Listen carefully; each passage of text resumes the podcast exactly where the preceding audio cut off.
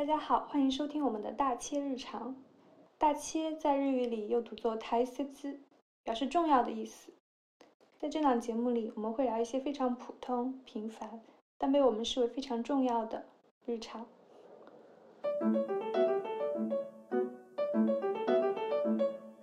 Hello，大家好，这里是没想到居然真的能录第二期的张不要。大家好，我是暂时还没有饿死的小熊猫。我其实叫你还是叫小鸡吧，比较顺口。你到今天为止在家工作已经多久了？今天几号啊？十五号。嗯，快一个月了，嗯一个月了应该。因为我们的小鸡同学现在生活在上海，每天都在热热热搜榜上的上海。我自从疫情开始之后，我基本上不看那个疫情相关的任何东西了。嗯，好，那今天我们要聊的呢？去给他，我暂时给他取了个标题，但这个到底会不会用还不一定啊。就是在宅工作不负责指南，因为我们今天想聊一下，趁着我们的小鸡同学刚好生活在水深火热的上海，然后我们就聊一下相互在宅工作的一个感受。然后，那我们今天聊点开心的事情啊，我们不聊多么的 压抑，多么的，嗯，你懂。哎，这这这个这个话题有开心的事情吗？就要找出那种一片压抑当中那种星星点点的开心的部分。所以呢，我们今天准备跟大家分享一下，我们在家工作的时候，我们呃可以做一些什么来改善我们的心情，或者是说，呃节省了。当我们节省了节省了通勤的时间之后，我们这些多出来的时间。在在家工作之后，还是会能够切身的感受到很多的时间被多出来了，对不对？就是多出来的时间，我们可以做什么，让我们生活的更开心一点，更舒适一点？好，对，这是我们今天的一个大的主题。然后我们今天的节目还会加一个新的一个贴帮一个定番，就是我们准备在之后的每一期都会聊的一个话题，就是上周发生的一件伊亚萨雷达国多伊亚。伊亚萨西，伊亚萨西的こと。对，就是呃，我们从这期开始呢，从这期开始，我们想每一期都有一个固定的话题来聊一下上一周我们被治愈的一件事情、一件小事，和我们感觉到稍微有一点残念、稍微有一点点伤心、稍微有点脏念哒哒的事情。嗯，好，那我们首先先聊一下我们今天主要要讲的啊，我们在家工作之后。我们发现的自己还能做的其他的事情，或者是说，当我们做这件事情的时候，心情很愉快哈。首先，小鸡，因为你，对吧？回国之后就基本上是正常的，每天都去公司，然后突然一下，砰的一下就开始完全在家工作一个月。但像我的话，我是从开始上班开，从开始上班我就是这种在家工作，或者是说。呃，一半在家工作，一半去公司这种状态吧，所以我们俩状态有一部分是相似的，但是也有很不一样的情况下，因为我没有，我因为我不是受到强制的这种措施嘛，对吧？好，那来先听你身为 目前所在目前的现任上海市民来谈一下你的感受。感受就是。有有些东西，一些普通的东西，你平常可能就是不太以为意，或者是怎么怎么样。但是其实到了这个阶段的话，你会发现，就是那些很稀松平常的事，就是当你真的被完全的控制住，或者是怎么样的时候，那些稀松平常的事，你会觉得哦，原来他们并不是稀松平常的。比如说，比如说阳光。啊，嗯，一个比较更直观的、更那个没有那么抽象的例子，就是外卖吧。外卖平常其实我也不太，我最近我今年开始也不太怎么吃了。但是你可以，你不吃，但是你可以自由的点，你有这个选择去。但是现在的状况就是，你没有这个选择。就是有选择这件事，对于人一个人，我觉得对于一个人很重要。对，有选择，要有选择才行。现在你没有选择，没有任何选择，是这样的，就是一种困兽的感觉。我想了一下，可能就是对于年轻人，就像我们来说，不太自己做饭的人，我觉得这段时间应该会过得挺难，挺难的。对吧？对于老年人来说也挺难的，因为你想想，年轻人可以抢菜，起码就是最开始那一段时间的话，大家都在叮咚抢菜，或者是美团或者什么。他们后来有一段时，不一直到现在都是每天可能早上六点或者早上八点半开始放菜，它不是所有时间段都可以抢，因为他没有运力去送，然后他也没有菜，所以。呃，年轻人的话可能定个闹钟，然后或者是下载一个什么那种加点器，或者是让很多人帮自己抢。但是老年人他不一定能抢到的。嗯，我觉得我以我的上网的搜集到的一些情报，或者是我看到一些新闻，我觉得因为这次的事情应该就是还没有结束嘛，对不对？大家还是在一个比较不好的一个。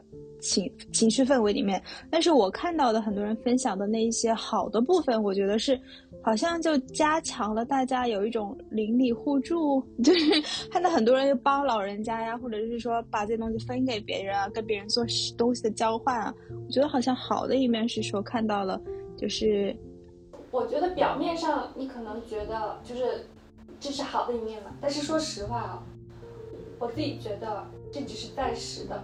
到了现代社会以后，整个社会关系吧，都会变成一个，就像日本一样，都会变成一个，就是大家其实都分开了嘛。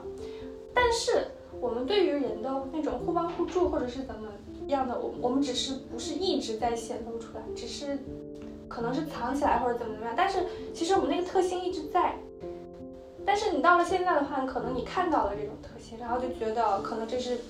疫情就是这次那个封锁带来的一个好的一个一面，但是说实话，我觉得这都是暂时的，因为过了这段，大家可能还是会互不说话，或者是怎么怎么样，互帮互助的特性一直在，不必要一定要被逼出来，一定要用这个特性。我知道，对，但我觉得就是当你看到大家还是没有丧失到丧失掉这一个。能力，或者是说没有丧失到这一部分的情感，我觉得这个还是挺珍贵的。好，我们不说不不开心的事了，不然一聊你就看到你就开始开始托腮，然后回想，哦，我的妈呀，这种感觉啊。那那我也说一下吧，因为因为日本日本的疫情就是从未真正好起来过，就是从开始到。一天有几百个人开始觉得，哎呀，好吓人！一天一百，一天一百，越来越多，到一天一千，到三千，到现在就是之前破一万，东京日增一万，都心内心毫无波澜，就是被这种温水煮青蛙，就煮到这种大家躺平的阶段。我觉得怎么说，对这个的接受，它是有一个过程性的，对不对？不像国内那种砰的一下哈。所以我的感受就是。虽然没有强制的措施，但是我能够感觉到我的整个生活的节奏，还有我的一些生活习惯，真的发生了很大的变化，是那种自自发性的从内心的 变化。就比如说之前会很喜欢出去喝酒啊，或者出去玩啊，就反正就每天都想出门嘛，对不对？总觉得就在咖啡店看书，我觉得。让我最大的一个变化就是，我不再没有事情会去咖啡店了。以前就是很爱坐在咖啡店看书啊，或者是说学习啊，或者是比较能静得下来嘛。现在就是，首先你整个就是疫情的环境让你无法静下来。你在外面，你怎么样都会担心，你手手有没有消毒啊？吃这个东西会不会卫生啊？旁边的人说会不会跟旁边人太近啊？就所有的一切都充满着不安，所以你。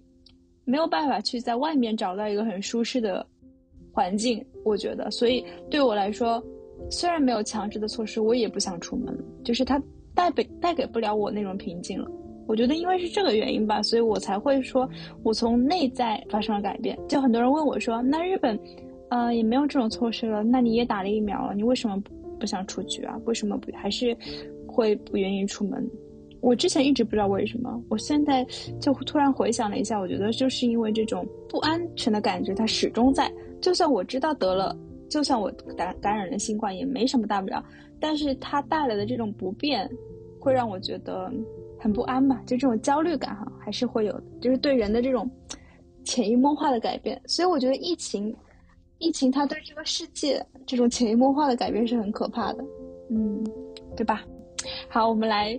我们来马上快点讲一下第二点，然后我们心情稍微舒适一下哈。我们来分享一下，我们变成可以在家工作以后，我们多余出来的时间，我们可以做一些什么事情来调节我们的心情，或者是说创造一些宅家的快乐。来，我们各自分享三点，从从小鸡开始。我的话，因为我现在时间是真的很多，就是我每天。我每天下午才开始工作，你这个话，你确定被你的领导听到没有关系吗？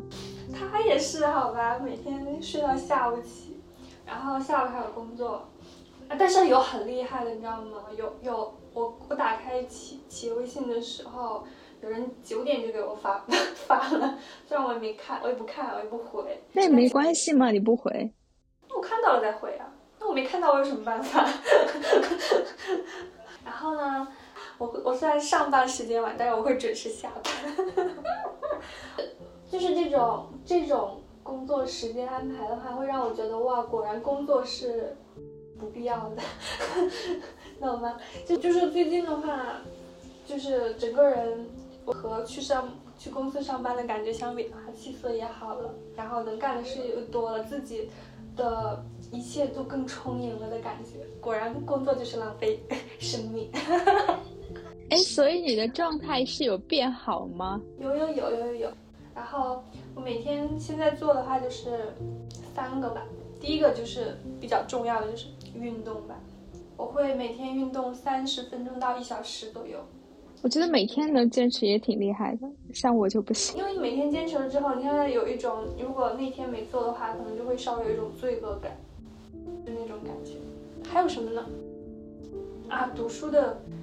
读书的时间变多了，你知道我开始读什么了吗？嗯，我开始读尼采了。你 这种时候适合读哲学书吗？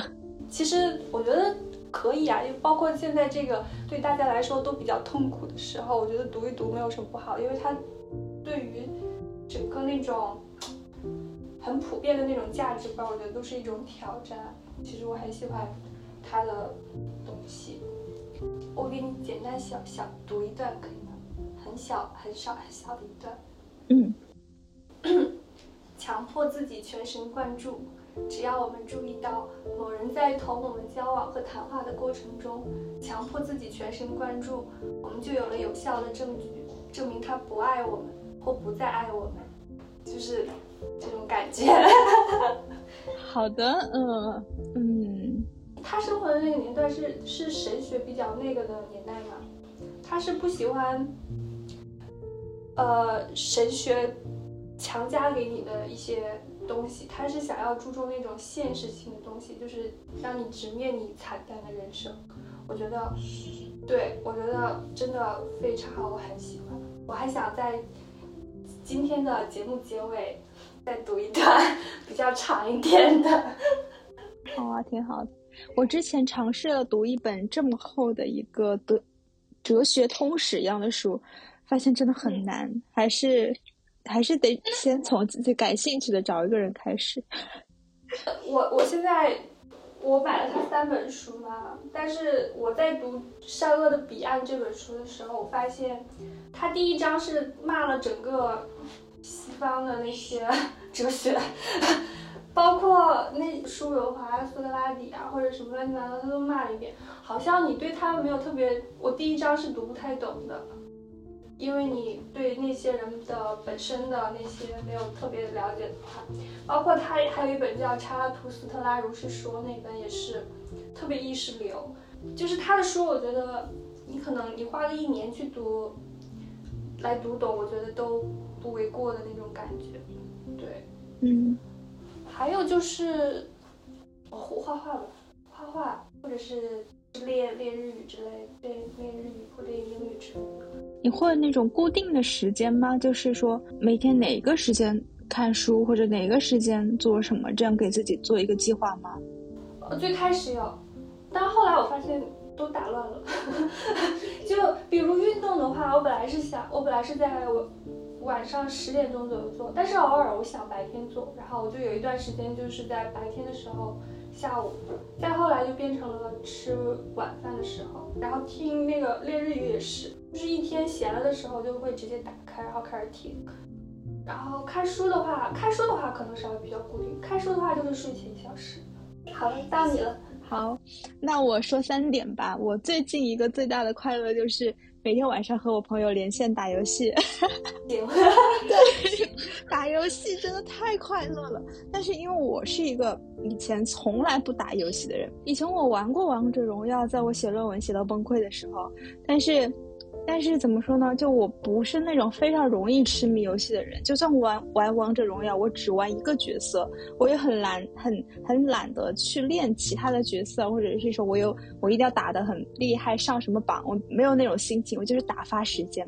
然后后来就觉得真的没有什么意义，也没什么意思了吧，我就没有玩任何游戏。我不是那种游戏类型的人。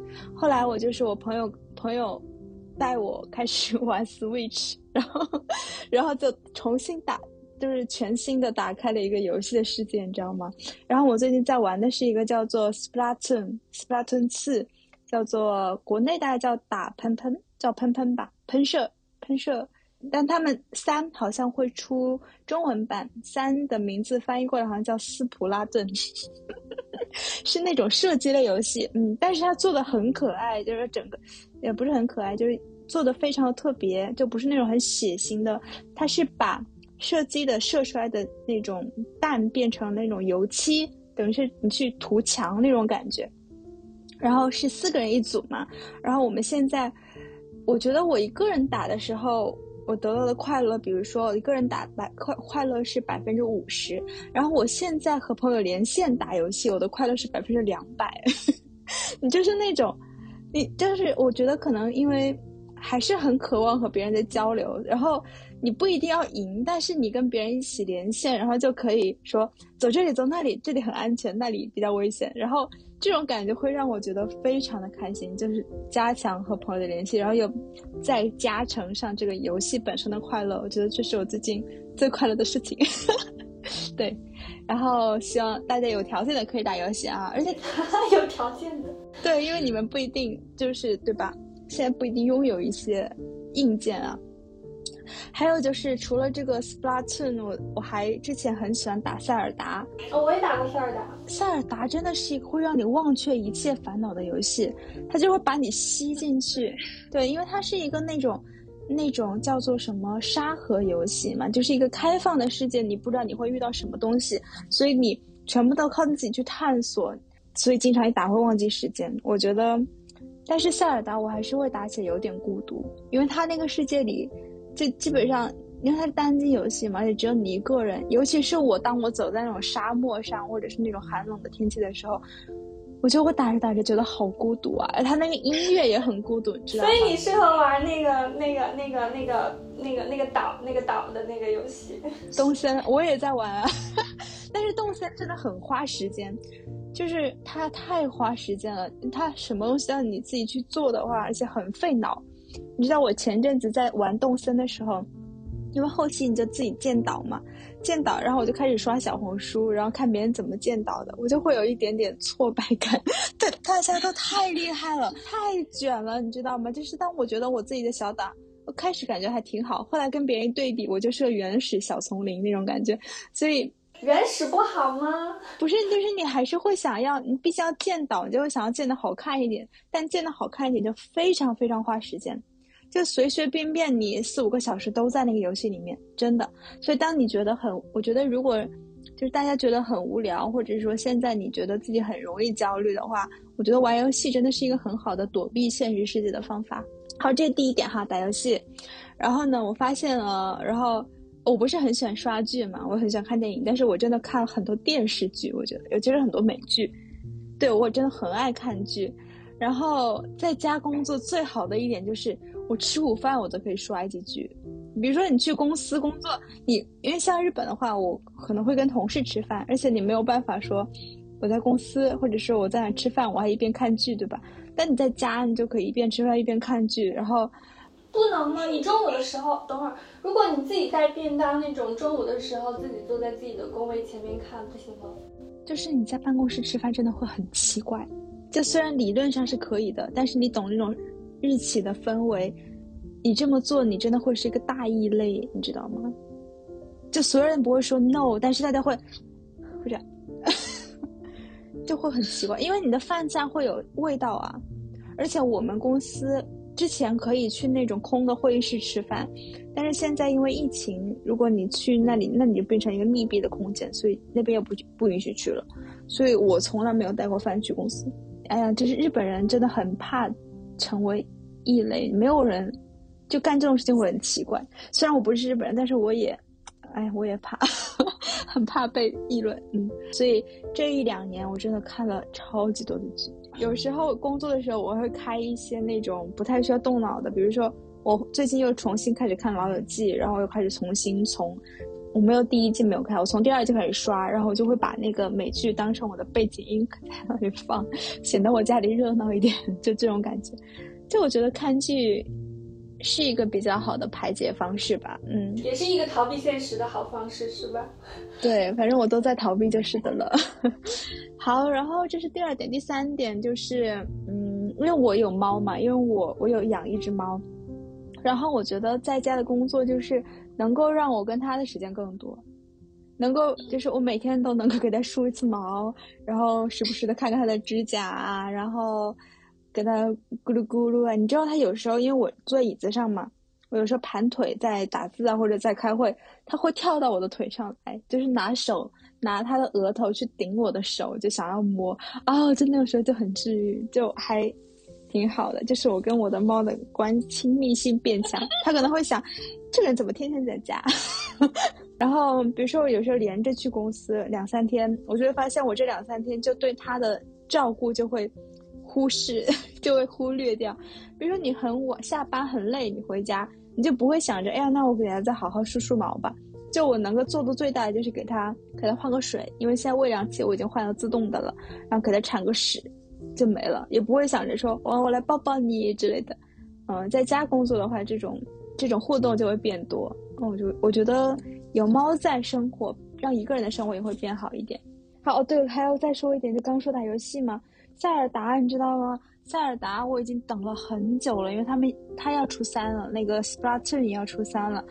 然后本来塞尔达是说今年会出，今年年内会出，对。然后他突然出消息说，来年呢，哈利，丽娜 对塞尔达的感情很复杂，就是我既很孤独，但是我又很享受自己沉浸在那种世界里的感觉。我觉得打游戏真的是一个新的世界，没想到我会开始沉迷于打游戏。沉迷于和朋友打游戏吧，我觉得这是，我觉得说到底还是渴望和他人的连接吧。突然一下又说的这么，嗯，对，就会发现从小到大，不管到什么时候，那种，嗯，对对呀，我们所做的一切难道不都是为了获得更多的爱吗？小死！你不要又用这种观点否定，你就当是吧，好吧？是的，就是这样。不，我不是，你可以是，我不是，我不是为了得到人的爱才活着，是为了爱而活。好收。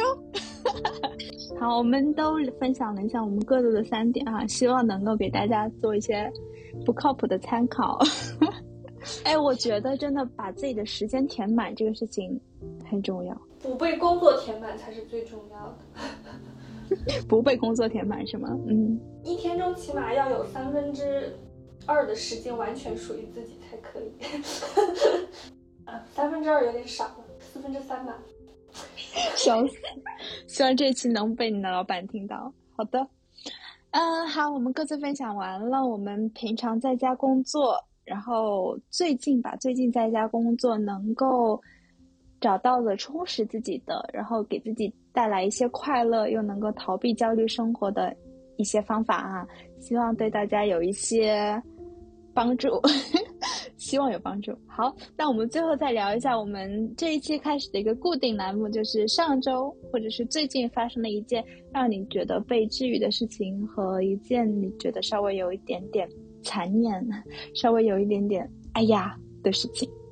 其实我平我没有特别被治愈的事，硬要说的话，可能就是我我前两天跟你说，我不是给那个我之前听的那个那个博客去给他发那个我开有里，嗯，反正就是发了一封信过去，然后他就念了，他在他的节目里念了，他念了呀，哇哦！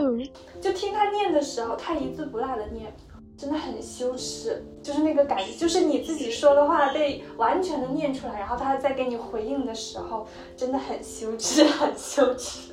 我很好奇你给他写了什么，或者是说他给了你什么样的回应？我忘了我写了什么给他，我看一眼啊，我我中间有一段是这样的，我说他这个播客本身啊，就是中身は日常生活なので多分つまらないなと思ったら本当につまらないですね。然后， 哦，是吗？然后呢？但是我括号里面写了一个意义没的，然后他说最后的这个 follow 很不必要，他说，他说，呃，過去の説明いらないよって、いらへん。就是他觉得怎么能说つまらない呢？好ひどい的那种感觉。但应该是开心的说吧。我后面加了一句说什么“一概にたまらなく好きになりました”，然后他就说哦，然后就是比较开心嘛。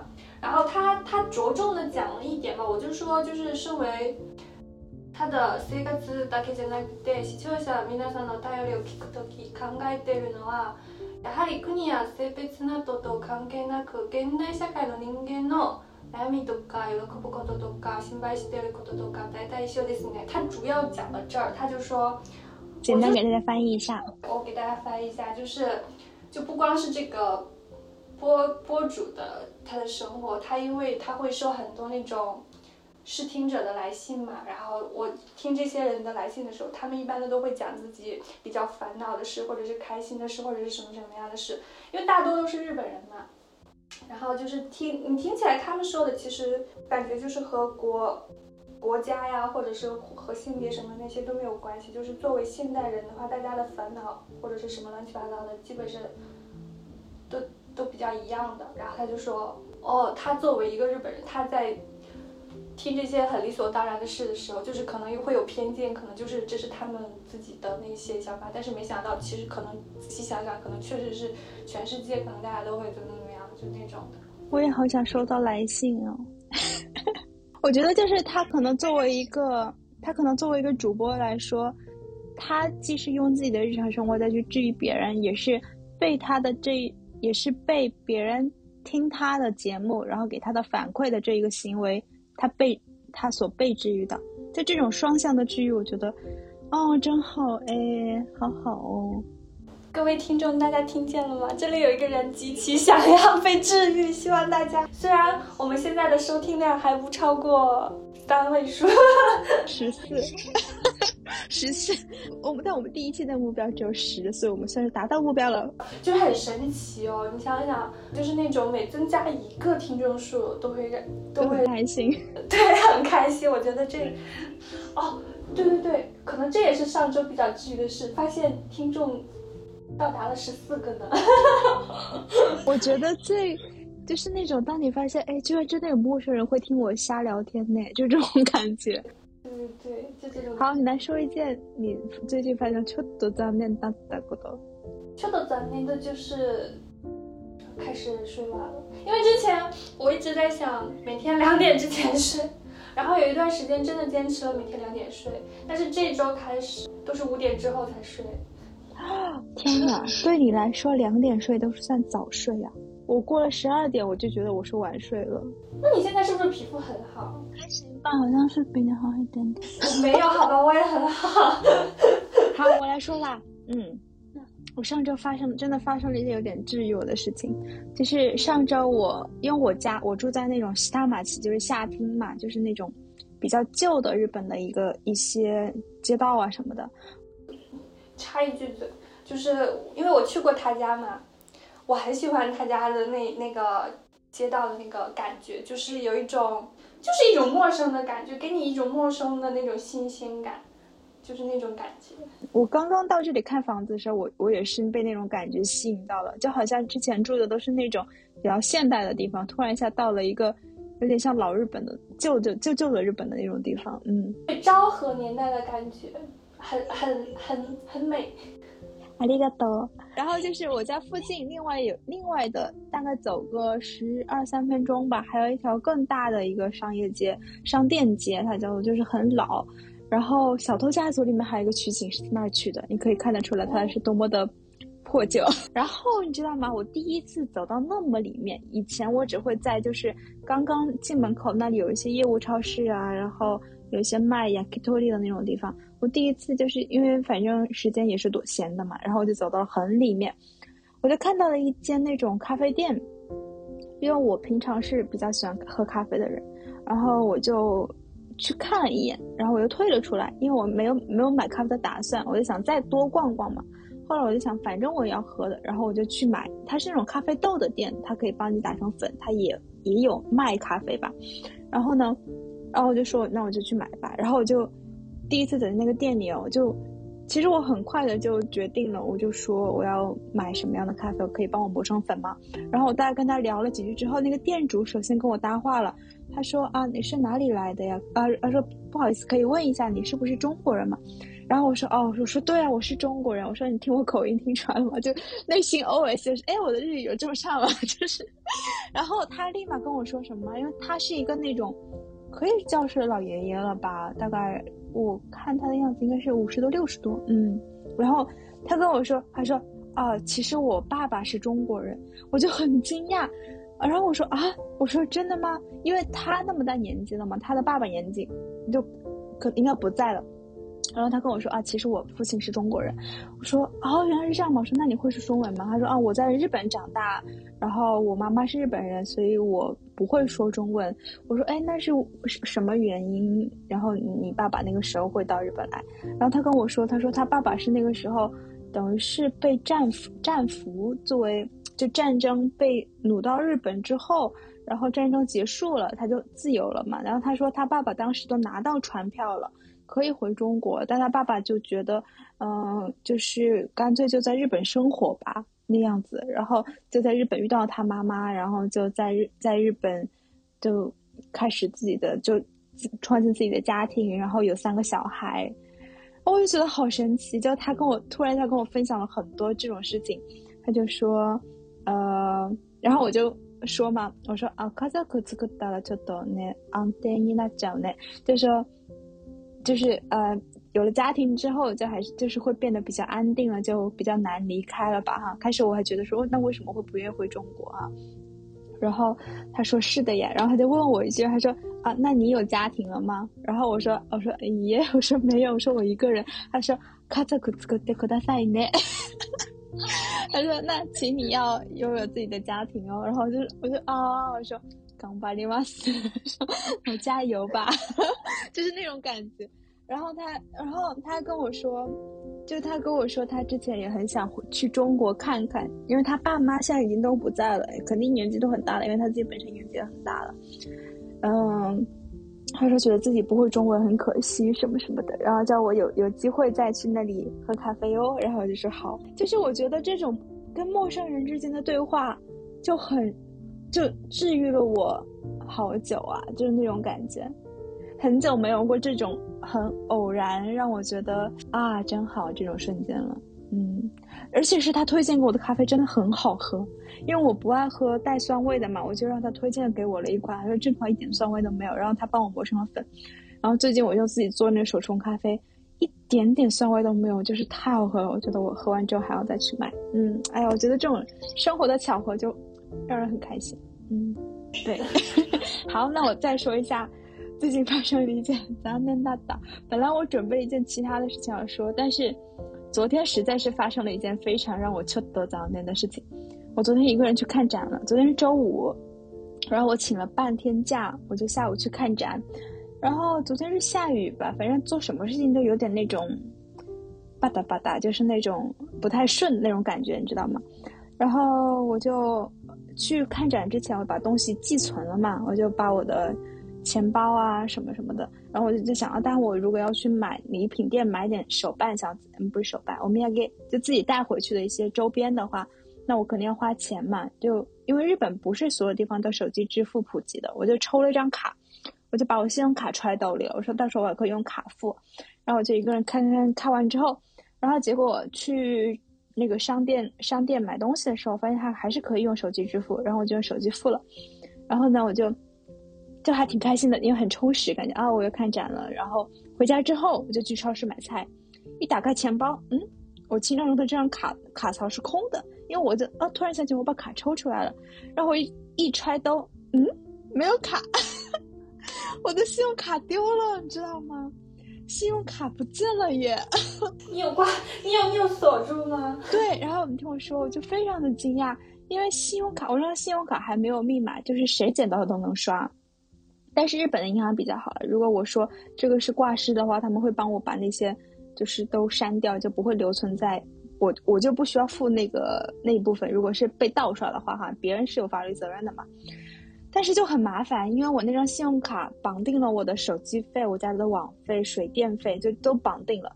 然后我我，但是我真的找了很久，整个包都翻遍了，整个外套所有的兜都翻遍了，还是没有。然后我就确定它丢了，我还打电话给了美术馆，他们也说遗失品里面没有信用卡，就跟可能是刚刚不小心在哪里掉的，我都想不起来了。可能是把手机也揣同一个兜里，知道吗？我把手机也放同一个兜里，因为我没有想到自己身上会发生这样的事情。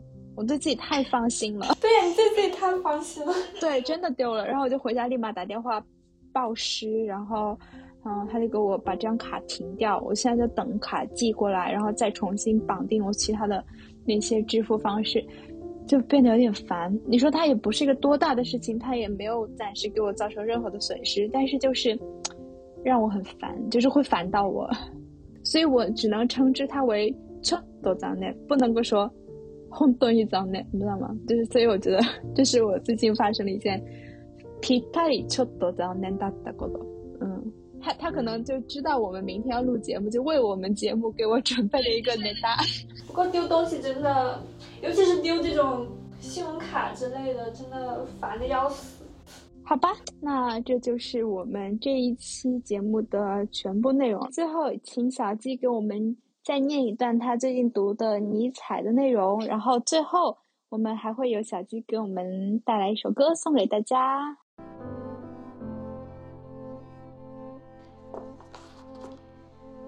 人是一根系在动物与超人之间的绳索，一根悬于深渊之上的绳索。向前进是危险的，停在中途是危险的，向后张望是危险的，站立和停留都是危险的。人的伟大之处就在于。它是一座桥梁，而非一个目的。人的可爱之处就在于，它是一个过程，也是一个沉沦。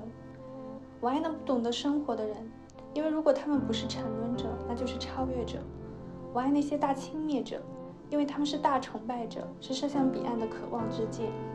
我爱这样的人，他们不会到星星背后去寻找沉沦和牺牲的理由，而是会为大地牺牲，使大地有朝一日也能成为超人的大地。我爱那为认识而生活的人，他们要求认识，为的就是有一天会过上超人的生活，因为他也要求他自己的沉沦。我爱那为了给超人建造住宅，为给超人准备好大地、动植物而工作和创造的人，因为这些，他也要求他自己的沉沦。我爱那爱自己的德性的人，因为德性是渴求沉沦的意志和一支渴望之箭。我爱那不给自己保留一点精神，而要整个的成为自己德性的精神的人，因为他在精神上跨过了桥梁。我爱那先有承诺后有行动，并且坚持做的比承诺更多的人，因为他追求着自己的沉沦。我爱那为未来者奋斗并拯救过去者之人，因为他愿意作为现在者而毁灭。我爱那因为爱自己的上帝而惩罚上帝的人，因为他在上帝发怒时必须毁灭。我爱这样的人，灵魂即使在受伤害时仍然深沉，而且一个很平凡的经历就能使他毁灭的人，因为这样的人会很乐意越过桥梁。我爱这样的人，由于灵魂过于丰富而忘却自我及万物于一身的人，因为在这样的人眼里，万物已变成了他的沉沦。我爱这样的人，具有自由的精神和一颗自由之心的人，因为这样的人的脑袋只是他的心之内脏。但是他的心却驱使他走向沉沦。我爱这样的人，所有像沉重的雨点一样一滴滴从乌云中朝人类头顶上落下的人，因为他们宣告着闪电的到来，然后作为宣告者而毁灭。看吧，我就是闪电的宣告者，是那乌云中的一滴沉重的雨点。这闪电的名字就叫超人。Stop。